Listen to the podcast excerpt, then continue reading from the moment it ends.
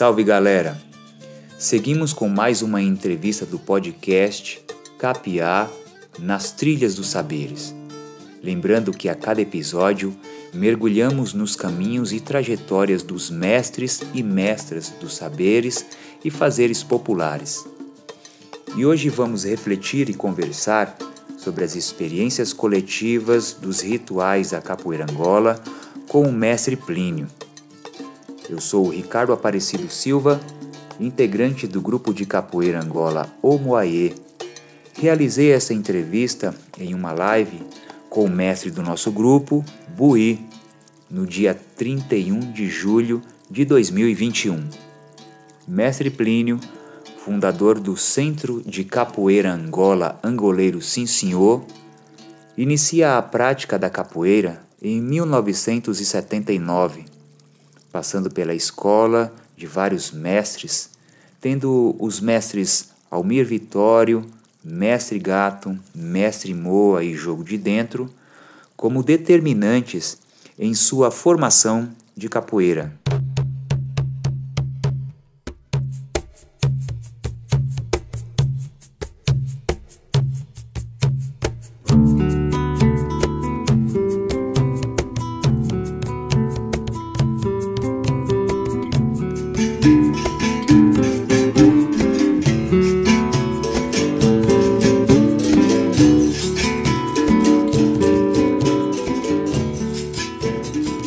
Falando em rituais na capoeira Angola, pedimos para o mestre falar sobre as suas referências musicais e suas influências da década de 90 para os momentos atuais. É, a minha principal e primeira referência na, na bateria, na, bateria de, de, capoeira foi o mestre Gato, né? José Gabriel Góes, saudoso mestre Gato Preto.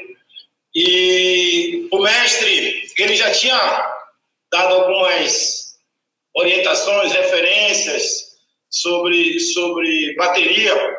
E naquele período, quando nós estávamos treinando juntos, é, eu, muito jovem, todos vocês ainda mais, é, a gente não tinha um corpo para montar uma bateria, né? E eu tinha como parceiro na época o saudoso mestre Silva Carajé, que, né, inclusive naquela data a gente já tinha até gravado um, um LP na época, e, então, essa, essa visão da época aqui na, na, na, na, cidade de São Paulo, não era muito comum a gente ver essa, essa formação de bateria que a gente vê hoje. Né? E a gente, dentro dessa trajetória, foi juntando, né? É, grandes mestres, eu me lembro na época quando o mestre Diogo de Denis chegou, é, a gente na época entrava com atabaque e tudo, na, né, na ladainha tudo, o mestre Diogo de Dentro foi a pessoa que me apresentou isso e eu faço até hoje seguindo essa, essa linha dele, né, que é de legião pequena. Porém, a formação da nossa bateria é, é, é na questão de, da, do posicionamento é do legião grande. Né? Então, os birimbós estão no meio e os pandeiros ao lado né? e recorre com o tabaco nas pontas. Sendo que, na maioria dos, do, da, dos alunos né, que vem da linha das pastinhas, ou tocam do da direita para a esquerda, da esquerda para a direita.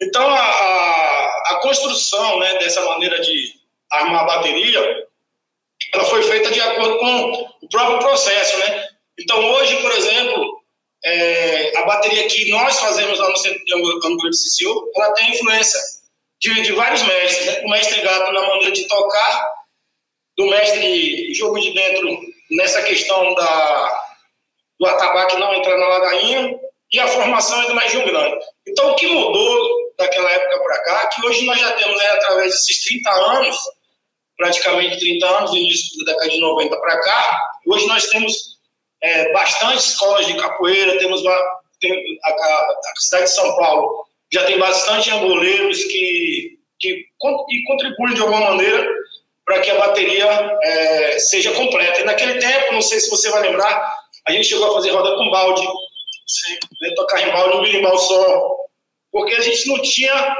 é, pessoas para compor a bateria. Né? Então, a, a orientação eu já tinha, porém eu não tinha material humano. Então, a mudança hoje é muito grande. Aqui o mestre falou um pouco da importância da roda a importância da atenção no momento em que está acontecendo a roda, a importância de quem está assistindo, a importância de quem está tocando e jogando. Quando nós estamos né, numa roda de capoeira, onde a gente preparou os instrumentos, onde a gente se preparou a semana toda para o jogo, é, o grande momento da, né, é, a, é a roda. E a roda, ela é, ela é feita para. Ela, ela acontece para o benefício de todos. Quem está tocando está se beneficiando com esse axé. Os capoeiristas que estão dentro do jogo então, necessitam dessa energia que a gente põe. As pessoas que estão do lado de fora assistindo, que estão passando, esse, esse é, o, é, o, grande público, é, é, é, é a, o povo até inclusive leigo, o povo que não está na capoeira, mas que está assistindo, é o que manda é, a, a, verdadeira, o verdadeiro olhar para dentro do jogo. Ou seja, as reações, né, de uma rasteira, de, um, uma, uma cabeçada que acontece, quem está do lado de fora não está não, não tá torcendo para ninguém especificamente. Numa roda pode ser que eu esteja é, envolvido ali emocionalmente com o meu aluno, né? Ou preocupado se ele não vai tomar uma queda. Mas quem está de fora quer ver qualquer um cair. Então, é, é, quem está do lado de fora traz um sorriso, bate a palma fora da hora, é, é, como é, tece comentários que, que vão abrilhantando a coisa, né? Então, é, a capoeira nos ensina que todo mundo é importante. Se nós estivermos atentos ao que a capoeira nos mostra, ela, ela já por si só, a roda de capoeira já é, já é uma escola de educação, porque a gente tem que esperar para cantar, a gente tem que esperar para sair para o jogo, é, nós temos que esperar o momento para fazer um ataque, para fazer uma defesa, e nós temos que, no final, terminar o jogo, né, deveríamos cumprimentar o nosso companheiro, a nossa companheira, e receber as palmas de quem está assistindo. Então, a, a, a capoeira nos mostra que é muito importante, inclusive, os mestres do passado que faziam suas rodas em festas de largo, né, que eram rodas específicas na rua para a população assistir, é, o, o, público, né, a gente sabe que o artista né, dizem que o melhor pagamento, né, na verdade, são as palmas, né? porque o financeiro vem mesmo, você está trabalhando, você vai receber, mas um artista, sei lá, um ator, alguém que está num palco, um, um cantor, é, se ele está no palco e não recebe a, o aplauso, ele sabe que o trabalho dele não foi bem executado. Na capoeira não é diferente. Então, quando a gente é, se prepara para uma roda de capoeira, a gente também tem que estar atento é, a essas pessoas que vêm assistir. Eu tomo muito cuidado com isso né, no, nosso, no nosso espaço, para que as pessoas que vêm assistir sejam respeitadas. Inclusive, é, nesses 30 anos né, de capoeira praticamente, em todos os espaços que eu, que eu é, dei aula, que eu vi roda, é, sempre tinha pessoas que não eram da capoeira que iam assistir constantemente a roda. Aqui na, na rua Turiaçu, aqui bem próximo, é, a gente ficou 21 anos naquele mesmo lugar. E, e tinha um senhor nos últimos, nas últimas rodas, um senhor que só, só andava de branco, é, gravata vermelha, chapéu branco e vermelho, um personagem assim interessante. Ele nunca falava com ninguém, mas ele ia para a roda assistir todas as quintas-feiras. Ele passou aí até um dia que ele sumiu, que ele se mudou. Mas aquela a presença daquele daquele senhor, para mim, era como se tivesse ali um, um grande mestre assistindo o capoeira. Então, é, eu tomava um cuidado maior quando ele estava na roda. Então, eu quero dizer com isso que na capoeira, desde a, pessoa que está tocando birimbau, reco-reco, ou a pessoa que está assistindo, batendo palma, ela tem uma importância muito grande. Então, a capoeira, se a gente fizesse a capoeira só para a gente mesmo, ela já seria ótima. Mas chega um ponto, quando a gente vai apresentar o nosso trabalho, a roda de capoeira, é muito importante que a gente também é, dimensione a importância de quem está vindo assistir.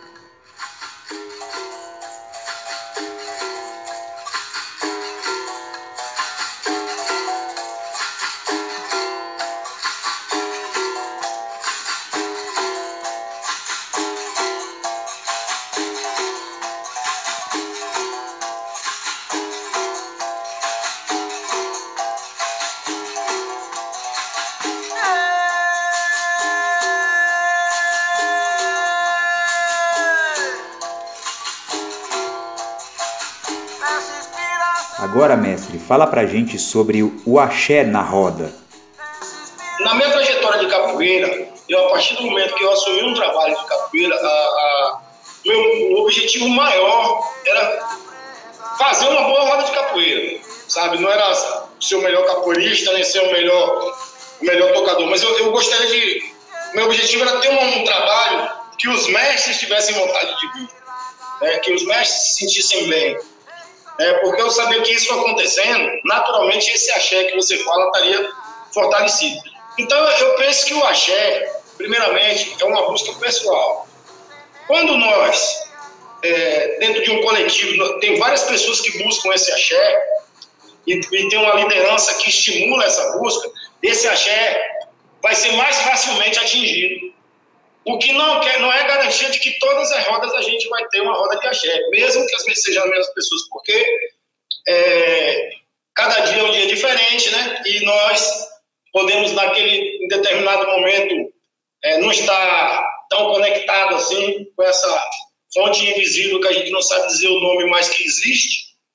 É, e, e, de repente esse axé fica comprometido naquele determinado dia. Mas quando a gente consegue reunir é, um, um, um, número de pessoas que, que vem com essa mesma com esse mesmo pensamento, com essa mesma energia, é, a gente fica mais fácil da gente atingir esse público. É muito real, não só no movimento, mas também na bateria, mas também na música. Comigo já aconteceu algumas vezes de estar tão assim concentrado dentro da bateria de capoeira e eu gosto muito dos espaços, né? Eu não, lá no nosso nosso espaço a gente não canta o tempo inteiro. Tem momentos no jogo que, que a bateria fica, né, conversando entre os birimbaus, o pandeiro, enfim. E nesse momento, às vezes fica um espaço muito longo e parece que, que a, a, própria energia pede a, a dobra do berimbau, a própria energia pede. E já aconteceu de ter um momento assim longo sem a música e de repente vem na minha cabeça assim, eu vou cantar tal música, e quando eu canto, outra pessoa canta a mesma música no mesmo horário, no mesmo momento. E assim, e, e, e tanto também como isso que você está falando, um movimento que a gente nunca treinou, é, e que de repente você está tão dentro do jogo que a pessoa faz um, um movimento que todo mundo faz. Tira até a cara para não ver, você escapole. Quando você escapole, a, a, a, você só. Eu já fecho o olho e você escuta. Uh, pegou. Quando, quando gente não pegou nada. Como é que ele fez, pai? Rapaz, aí termina o jogo. Rapaz, como é que foi aquilo que você fez? Eu nem sei. E muitas vezes eu acho até que eu saio. Isso aconteceu uma vez no jogo de dentro quando ele me passou, antes dele me passar contra mestre, é, isso ainda em 95, né? Eu só, só me passou três anos depois. Ele me falou que foi ali que eu ganhei o certificado, que no Forte dos Aflitos, né, no evento que ele fez, ele me deu uma cabeçada, velho. Eu meio de, assim, de costa. Rapaz, eu dei uma descida, que eu achei que tinha pegado a cabeçada. Eu falei, pô, eu me senti mal porque ele saiu feio. Ele me deu uma roga, foi massa. Eu digo, como foi isso, rapaz? Depois eu fui ver, estava gravado. Eu escapei mesmo. Aí ele falou, ele me chamou de Marcelo. Marcelo, aquela, aquela cabeçada nunca ninguém saiu, não. Eu, e eu pensei que tinha saído feio. Quando eu olhei, deu, deu bom. É, que a capoeira, que isso, na verdade, tem na vida da gente. Então, eu, eu acho que é, esse é, essa é uma das, das grandes, é, como eu posso dizer, benefícios, é, das benesses que a capoeira traz para a gente. É, é, o, é o reflexo, é a, o, o, estado de presença que você tem, tem que estar na roda. É, hoje nós estamos vivendo um momento que está todo mundo na internet, atravessando a rua aqui, assim, a gente está muito desconectado. Para jogar capoeira, você tem que estar conectado, senão você vai ser surpreendido negativamente. Vai entrar um pé fora de hora, uma cabeçada, você pode se machucar. Às vezes você, como diz o médico Curió, não é nem o pé que está vindo, você que vai para o lado errado. Então, para que isso não aconteça, a gente precisa fazer uma, ter uma concentração. E essa concentração, na verdade, é esse estado de presença que a capoeira pede, ela também é um exercício que depois vai para a rua. Então, isso, a gente vai ouvir sempre esse, essa, esses relatos dos mestres mais antigos, é, de porque o cara saiu de uma situação difícil. Isso está além do físico, está além do corpo. Essas, essas saídas, esses movimentos que a gente nunca treinou e faz, é porque a gente acessa um estado de presença que deveria ser o estado o tempo integral nosso, né? Mas que a gente, devido a, a, a essa desconexão que a própria cidade grande faz, está longe da natureza, a correria de pagar uma conta, é, as preocupações do dia a dia nos desconectam com essa fonte é, verdadeira de que está é, dentro da gente mesmo. Né? Então a capoeira ela é uma ferramenta para isso, inclusive, né? para trazer novamente as pessoas é, que estão desconectadas para dentro. E a gente deve tudo isso aos grandes mestres, aos mestres pretos baianos que, que nos alimentaram, né? que, que, na verdade, a capoeira não, não como diria o não cura tudo, mas facilita a cura para um monte de coisa. Então a gente não pode nunca deixar de, de lembrar né, qual é a fonte disso tudo, né? Que é a África, né? Que é, que é os mestres que lá vieram e foram é, brutalmente né, arrancados de lá e trazidos para cá. E a gente tem obrigação de estar tá citando esses nomes,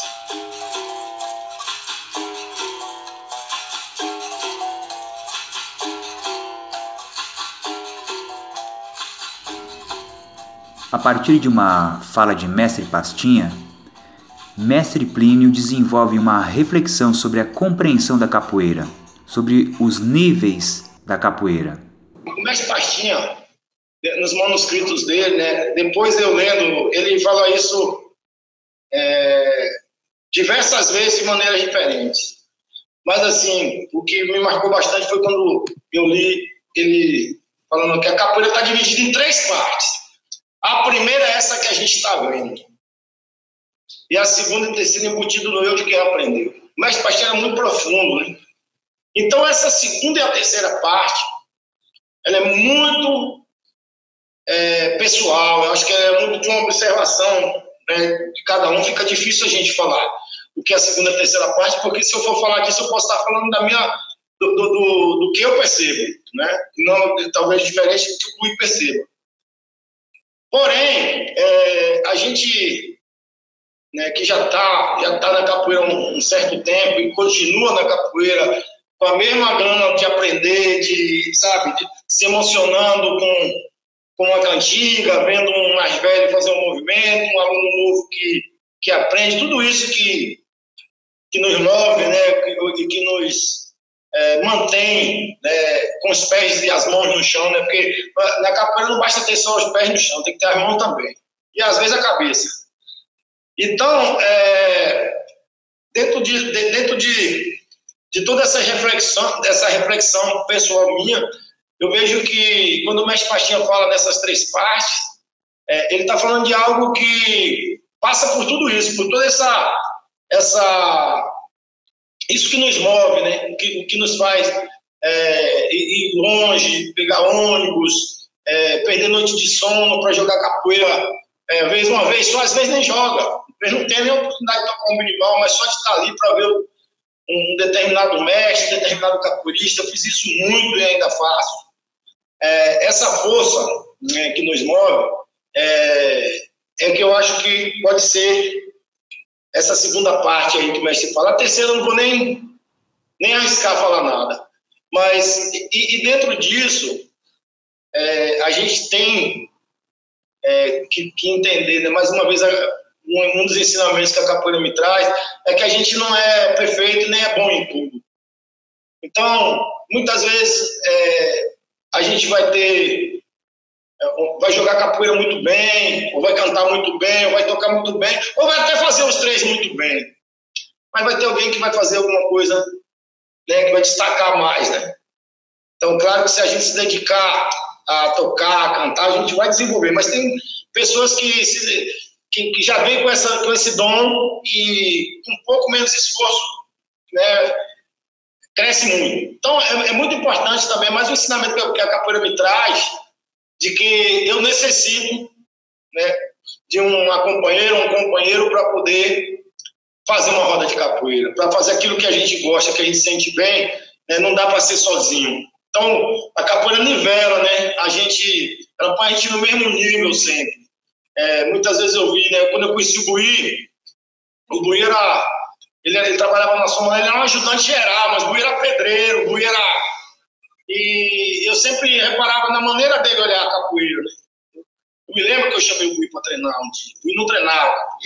E, e, porque a maneira dele olhar, mesmo que desafiadora, era respeitosa. Então, aquilo é, me, me, fazia entender que, que o Gui seria um. Tanto que o Gui desenvolveu muito rápido capoeira, rapidinho. Ele, com dois anos de capoeira, estava jogando capoeira muito bem. É, tem um vídeo nosso lá em 95. O Gui ali estava com dois anos de capoeira, né? Tinha um ano é, tá você e o Bento jogando capoeira, um jogo belíssimo. É, então, por quê? Ele vem com esse dom. Entender que todos os dons, né? Todos nós temos um dom, né? Já dizia o contravés parada, né? Então, todo mundo tem um dom, né? Também tem um din, din, din, dom, dom. E, e a gente ter essa consciência, é, se nós observarmos os sinais da capoeira, é, que a capoeira nos traz, a gente tem uma ferramenta excelente para, pelo menos, é, proporcionar um mundo melhor para as pessoas que estão ao nosso redor.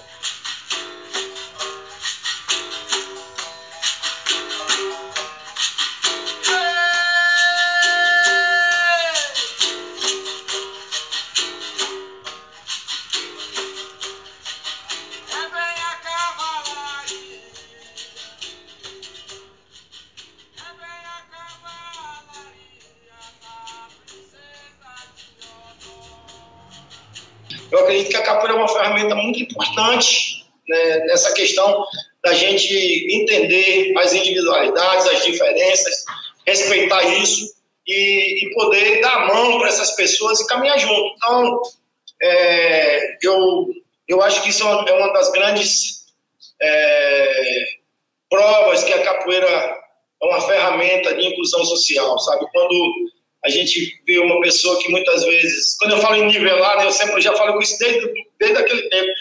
É, por vezes você vai ver um, um, mestre de capoeira que ele pode ser analfabeto na, em ler e escrever, mas ele não é analfabeto na vida, né, na, no dia a dia, né? Ele sabe fazer uma casa, ele sabe cozinhar, ele sabe fazer as coisas que são as artes fundamentais, que são as principais, na verdade, né? Que é tão é, o mundo está tão virado para o lado, os olhares estão virados tão para o lado errado, que essas coisas que são as, o, que, o que promove saúde e bem-estar são as coisas simples, não são as coisas muito complicadas.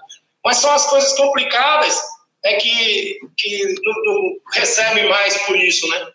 E, e muitas vezes você sempre a, a coisa do, de baixo para cima é, que a capoeira nos ensina, né, que ela, ela é de baixo para cima. A capoeira ela começa no chão. É, o pirimbau sai no primeiro momento do jogo, você não sai voando logo. Você sai de baixo, estudando, para depois o jogo. De repente você subiu para dar uma gingadinha, mas você saiu de baixo. Assim é. Então, o, o que vem de baixo é a base. É o que, é o que impulsiona para cima. E assim é a capoeira. As mulheres na capoeira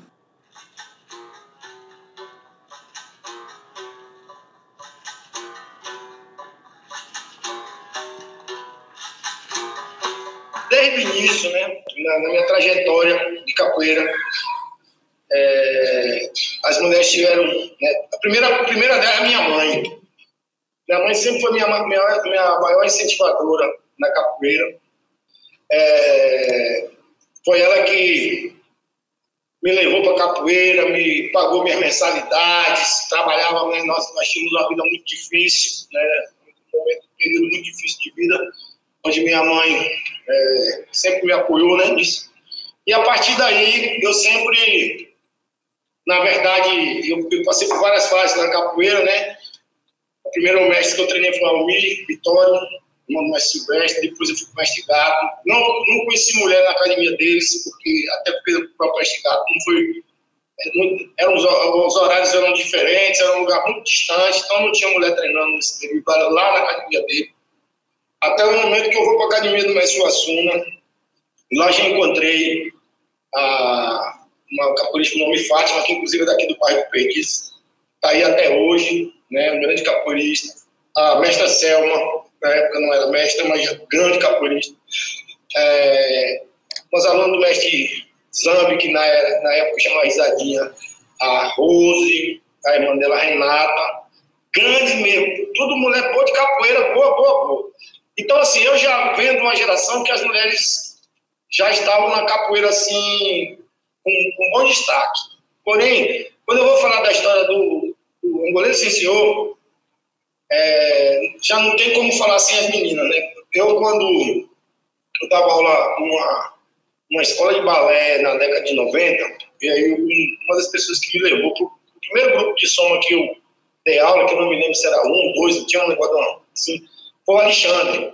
Né? O Alexandre que me levou para a fábrica de soma, que não tinha casa da soma ainda. E eu não sabia o que era soma, não sabia o que era. Eu sabia que eu dava aula de capoeira agora, já estava feliz de minha vida. A primeira pessoa que abriu a porta foi a Aninha.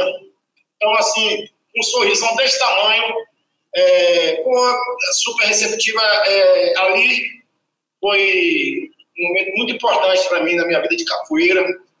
E a Aninha ter aberto aquela porta para mim foi uma foi algo muito, muito significativo. Porque a partir daí, a gente continua treinando na fábrica de sonho, veio para a Casa da Sombra, da Casa da Sombra, fui para a Consolação. Na Consolação foi o, o primeiro casa nossa mesmo. Né? É, é, é, as meninas que tomavam conta de tudo. Então, assim, eu, eu sou muito ruim com essa questão de, de, de papel, de pagar a conta. Flavinha, Aninha, Paulinha, Val, a outra a Val, a Val Carimboca, todas essas, essas meninas que, de, de verdade, me deram a estrutura para continuar. Então, talvez, se não fosse é, é, elas, a capoeira não, eu não não, não sei se estaria hoje o trabalho que eu tenho em capoeira. E, historicamente falando, né, a gente sabe que ah, né, um período difícil da capoeira, né? Eu estou te falando agora de coisas que eu ouvi de grandes mestres, assim, o que eu posso citar aqui o mestre Jéssico Quadrado. Ele falava de duas mulheres, né?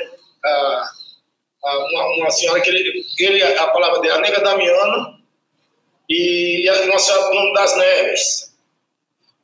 Essa senhora das Neves, ela era uma apoiadora da roda de capoeira no, na rampa do mercado modelo, ela que dava, é, dava sustentável, né, mesmo, a, a, comida, o, como é que diz, a, a, o, o de beber, né, é, sabe, promovia tudo para que a roda de capoeira acontecesse. E assim, a gente sabe que grandes capoeiristas também tinham essa ligação religiosa, né? muitos orgãs.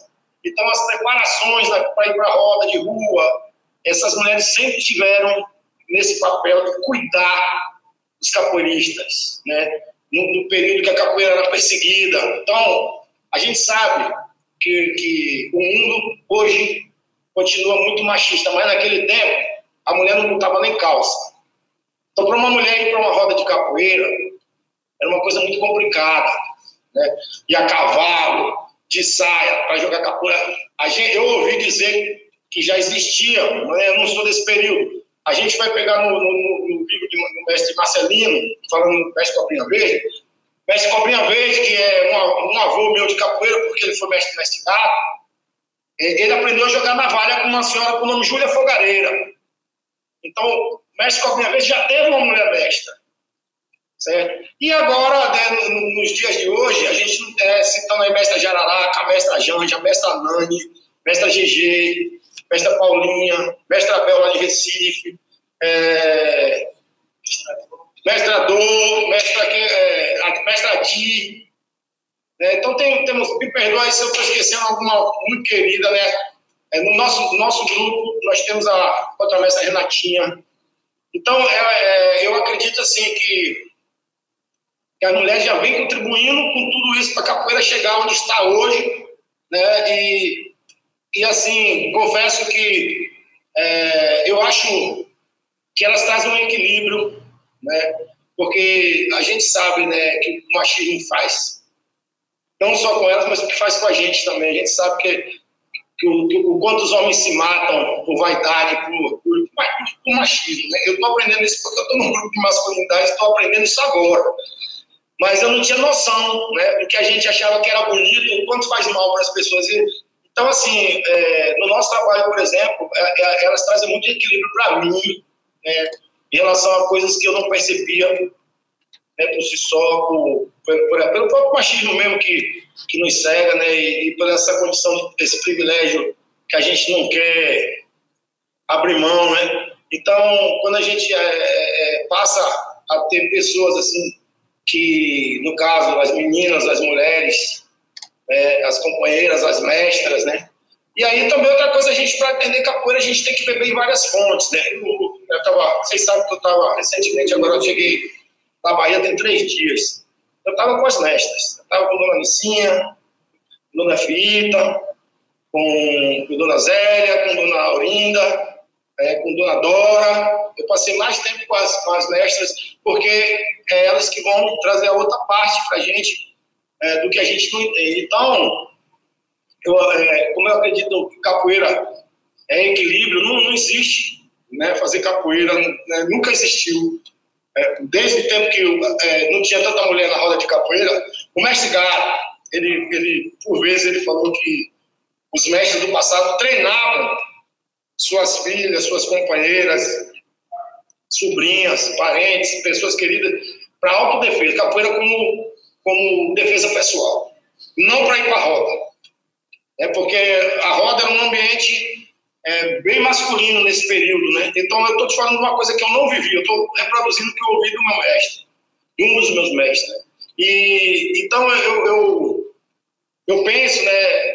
A gente que que está toda hora no beber da fonte e, e, ter esse contato com esses mais velhos, ele sempre falou da, capoeira como um, um, um, lugar muito perigoso, né? ao, ao, ponto de você ter que sair correndo. O mestre Gerson Quadrado falava que tinha é, essa dona das neves, ela tinha um tonel, onde os capoeiros, quem, quem conhece primeiro entrava dentro do tonel. Aí o mestre disse que lá você ia ganhar espinha de peixe.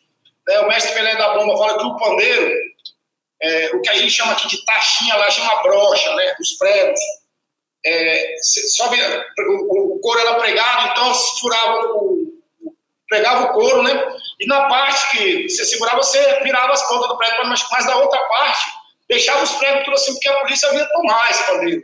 Então metia a mão e rasgava a mão. Então era, tinha coisa de fazer a rampa, a roda na rampa do mercado, porque os caras mergulhavam dentro do mar, o cavalo não entrava lá dentro. Então todo um, E aí, quem, os, os capoeiristas, é, que eram pais ou companheiros, não queriam seus companheiros nesse ambiente, porque nem eles sabiam se ia voltar para casa. Outra coisa, essa coisa do, do nome, né, do, do, do, tal do apelido da capoeira que o Mestre Moraes é, fez uma, uma, tem uma, um, um, vídeo aí, um, um, trabalho que o Mestre Moraes fez muito interessante, né, é, sobre esses nomes, que na real esses nomes também foram frutos da repressão, né, ter que trocar o nome. Mas muitas vezes o, polícia chegava na casa do capoeirista, isso são palavras que o mestre Gato me falou, batia na porta, eu quero procurar o Buí. Ah, quem é Buí? Nem a família sabia que ele era o Buí, que era o nome dele na capoeira. Então a, a pressão era tão grande, a repressão, a pressão, o racismo, tudo era tão grande que é, estrategicamente as mulheres estavam numa outra posição né, de guardiãs, né, muitas com, com por exemplo, essa dona das neves, né, o, mestre Jess falava que ela tinha um tacho de entender que era de fritar carajé, ela jogava nos cavalos, jogava nos polícias para o cavalo não vir, o cavalo toma um óleo quente e sai. Então, é, elas estavam fazendo um outro papel. Depois, o, o banho de folha, é, é, segurando, inclusive, o facão, a faca, porque facão e faca não é só uma arma, também é um instrumento de trabalho. Mas os capoeiristas usavam isso também como arma. Então, essas mulheres é estavam dando essa proteção. Então, elas foram fundamentais para a capoeira chegar no dia de hoje. Agora, é, em relação a, ao papel delas dentro da roda de capoeira hoje, é, não tem como negar que veio para brilhantar, veio para reforçar, veio para equilibrar.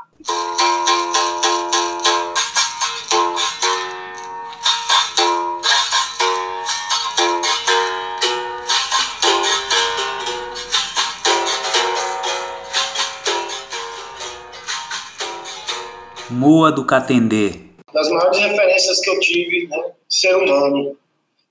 É, o mestre Moa, eu conheci o mestre Moa no ano de 88. Né, eu morava no bairro do Banda Constança, bem próximo onde era a academia do mestre Gato, tinha um, um, um bar chamado Pilequinho. E lá eu vi a apresentação da banda Luanda, onde é, três integrantes dessa banda, dessa banda Luanda eram moradores desse mesmo bairro. Eu conhecia eles três, né? Um bem próximo a mim, né? Que é o, é o Luiz Cláudio, né? Também chamado de Né. E a gente foi assistir. Aí a banda era composta por, por João, Marquinho, que moravam lá no Jaçanã, mais um pouco mais para baixo onde eu morava. E o mestre Moro do Atender e o saudoso Cliff Portugal, né? Um Rasta também, de Feira de Santana, grande amigo, que cantava com a gente, esteja cantando com Deus. E essa formação, eu vi o mestre Moro, mas não sabia que eu já era capoeirista. A, a, há um, um bom tempo, assim, para minha idade, para minha pouca idade, né? Eu comecei aos nove anos e já tinha um certo né, tempo de capoeira, mas nunca tinha escutado falar o nome do mestre Moa em capoeira. Então, o mestre Moa estava como músico dessa banda. E, por vezes, é, essa, esses, esses músicos se encontravam, eu ia lá assistir também, eu ia para casa deles e eu, eu via os ensaios e tudo. Eu gostava muito de ouvir reggae, a banda era de reggae. E o mestre era um dos integrantes, era o mais calado, era o mais, era o mais velho deles, todo mundo era muito jovem. O mestre Moura nessa época estava com 34 anos, 33 anos mais ou menos.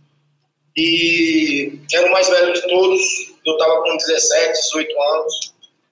E, então, foi o primeiro contato que eu tive com ele e me chamou muita atenção a postura, o jeito é, simples, aquele senso de humor né, dele bem né? Quem conheceu sabe, né? Enfim, aí, é, no ano de 91, eu tive o privilégio de poder trabalhar com o mestre Moura na FEBEM, Fundação Universidade do Menor. Só que eu, eu já trabalhava num, num, projeto, juntamente com o saudoso mestre Durinho, o mestre Tião, que ainda é vivo, o meu compadre Bola 7, né, nós éramos nós quatro, e o mestre Moura trabalhava nesse projeto num, num horário diferente. E aí os meninos, você precisa conhecer Moa, precisa conhecer Moa, precisa conhecer Moa. Quando eu vi o mestre Moa, eu falei, pô, mas eu já conheço ele. E até aí, tô achando que Moa é só músico e tal. Até um dia que nós fomos fazer uma apresentação e faltou um capoeirista entrou para jogar.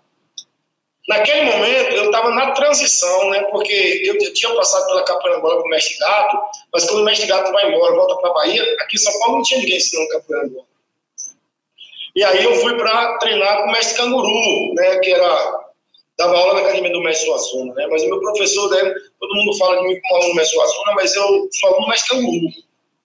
Foi lá que eu treinei esse período com o mestre Canguru. E, e o mestre Canguru, é, nesse período, eu estava em transição, né? Tinha ido passar, é, tinha conhecido já os mestres da capoeira Angola, queria, tinha visto o mestre Moraes e o mestre Palguinha jogando. Pô, essa capoeira que eu quero. Quando eu vi o mestre Moa jogar capoeira, eu falei, pô, mestre, você não quer me ensinar? Não, não eu estou afastado, eu não estou treinando. Eu falei, mas o senhor pode. E aí, grudei no mestre Moa igual a carrapato.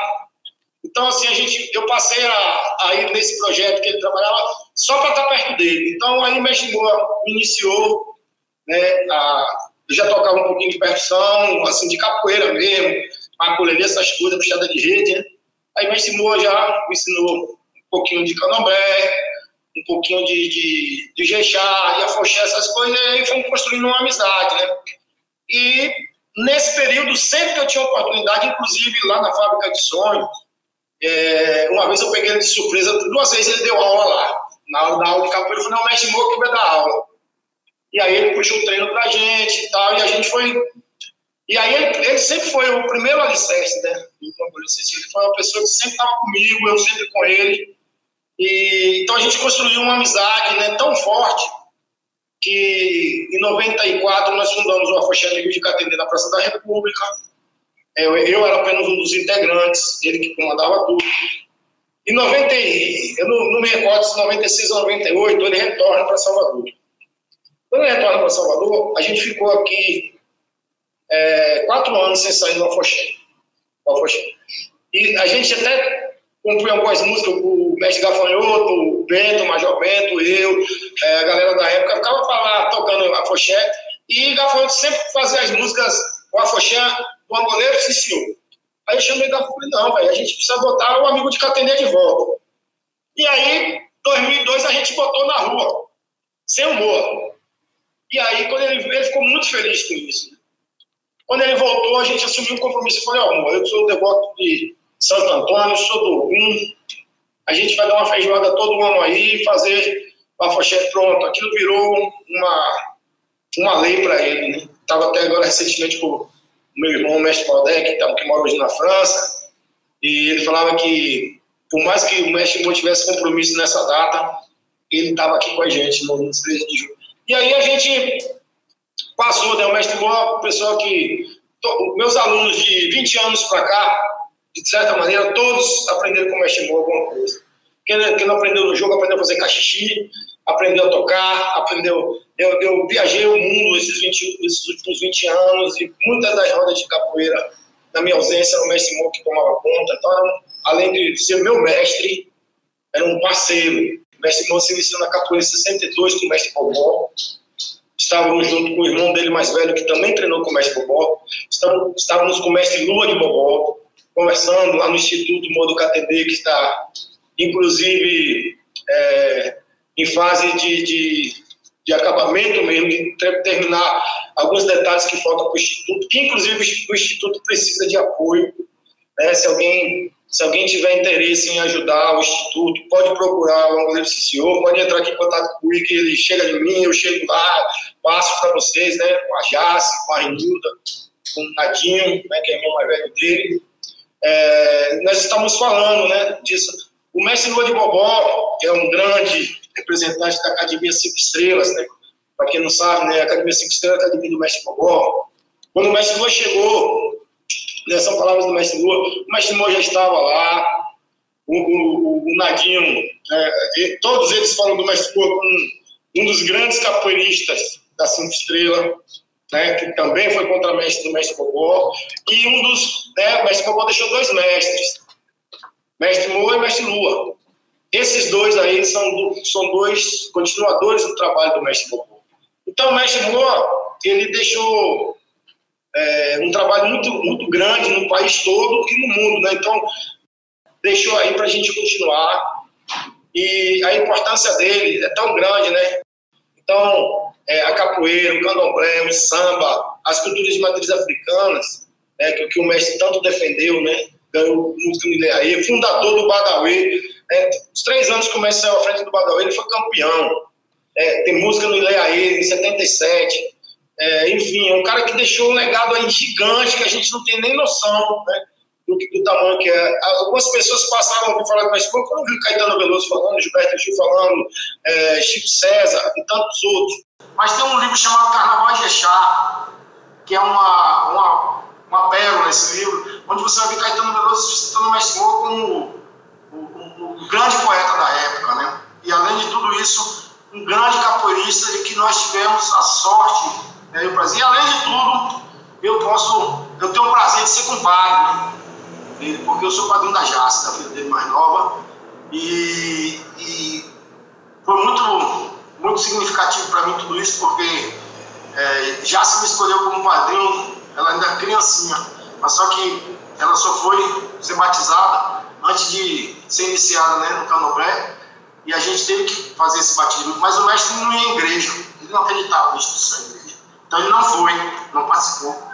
Ele, inclusive, né, ele, ele, ele, ele combatia muito essa coisa é, dessa hegemonia evangélica que, que tanto endemoniza a cultura preta. É o candomblé, a capoeira, enfim. E usa, né? A gente vê hoje ainda pela televisão, quando às vezes você vai mudar de canal, de descarrego na igreja fulano de tal, é, capoeira gospel, né? O mestre Moa, é, uma das coisas que ele deixou para a gente lutar era contra essa capoeira gospel aí, sabe? Porque isso, na verdade, é, se fala tanto em apropriação cultural, né? A, a verdadeira apropriação cultural é isso, né? As pessoas usarem é, banho de descarrego é, e tudo isso demonizando, né? Essa sabedoria que é o candomblé. Então, é, eu acho que falar com o mestre Moa é muito difícil para mim porém é fundamental que eu fale, e não só, não só eu, mas todas as pessoas que conviveram com ele têm que falar, porque a gente sabe que esse desgovernante que está aí, ele, ele é, a primeira vítima né, desse desgoverno foi o mestre Moura. Né? A, primeira, a primeira vida ceifada foi o mestre Moura. Porém, é, assim como o grande líder e homem e, e artista que ele foi, é, a voz dele ficou mais longe a partir do momento que isso acontece. E a gente está aqui como as formiguinhas né, do exército dele,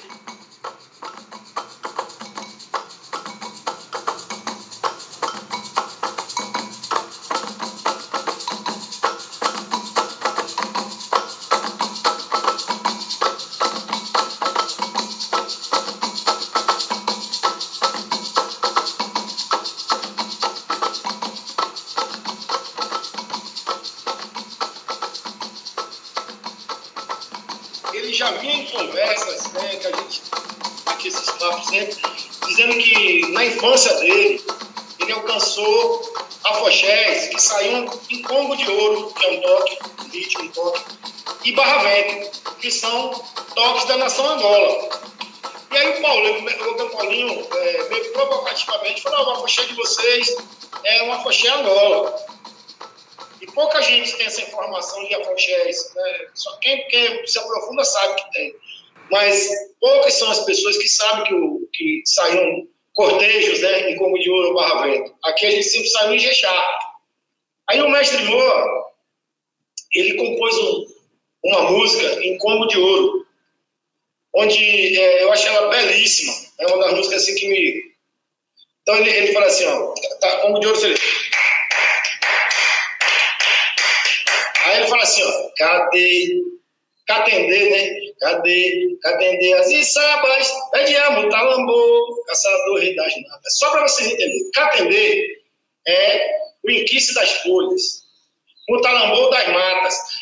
Comparando, né? Isso a gente já, hoje, o pessoal candomblé agora, o pessoal do que sabe que Oxóssi é Oxóssi, mutalambô é mutalambô, mas vamos dizer assim que tem a mesma energia, é Oxóssi e mutalambô.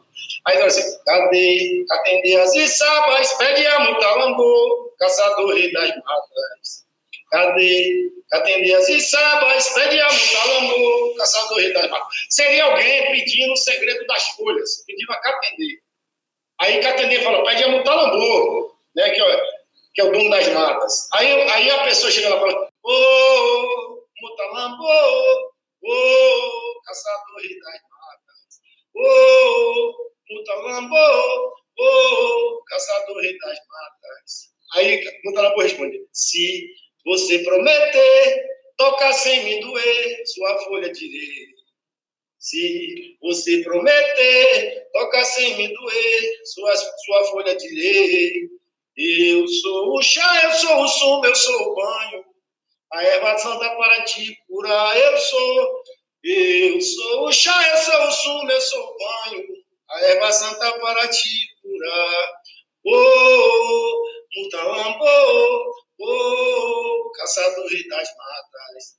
Oh, então essa música para mim ela, ela é muito forte, né? Porque é, fala sobre o segredo das folhas, fala da importância né, de, de saber a cura, né, de saber a, a energia que, a, que as folhas trazem para a gente e o respeito que a gente tem que ter com a natureza, com a natureza, como pedir, esperar para receber. Tudo isso o mestre Moa sintetiza nessa letra. E mais bonito ainda, porque ele, ele faz essa música em resposta né, ao nosso. Né, não afrontando, mas mostrando, talvez o, o, o né, as pessoas que trabalham com Orixá é, tenham falado isso é, para fortalecer e o mestre Boa sentiu que realmente fortaleceu é uma pérola dessa. Então essa é uma das músicas dele que eu assim me emociona muito e me traz muita reflexão. Muito obrigado por nos acompanhar até o final. Este podcast faz parte do projeto Capiá nas Trilhas dos Saberes realizado pelo Centro Cultural Omoaie e contemplado pela primeira edição do Prêmio Aldir Blanc de apoio à cultura na cidade de São Paulo. Sigam nossas redes sociais, arroba Capoeira, no YouTube, no Instagram e Facebook.